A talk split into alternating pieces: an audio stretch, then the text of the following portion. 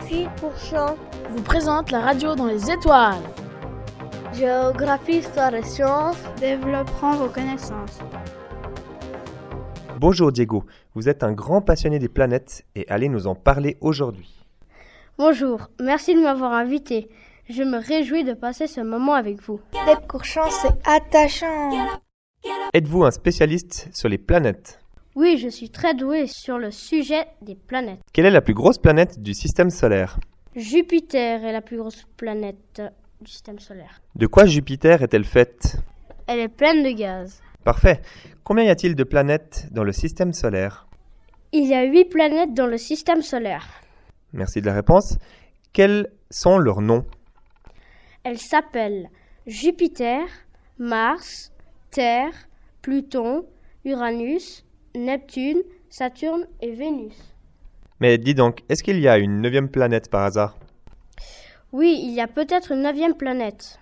Dans les étoiles, on vous lève le voile. Donc que fait Jupiter pour que cela provoque de violentes tempêtes Jupiter tourne sur elle-même très vite et ça provoque vraiment de violentes tempêtes. Quelles sont les quatre lunes de Jupiter Alors les quatre lunes de Jupiter sont Callisto, Io, Europe et Ganymède. Merci de votre réponse. Pouvez-vous me dire ce qu'il y a autour de Saturne Saturne est une planète entourée d'anneaux à cause d'une météorite. Saturne est composée d'une lune qui tourne autour d'elle. Cette lune s'appelle Mimas. Et finalement, parlez-nous un petit peu d'Uranus. Uranus est une planète lointaine située à la limite de notre système solaire. Quand on l'observe au télescope, elle semble avoir une couleur verte.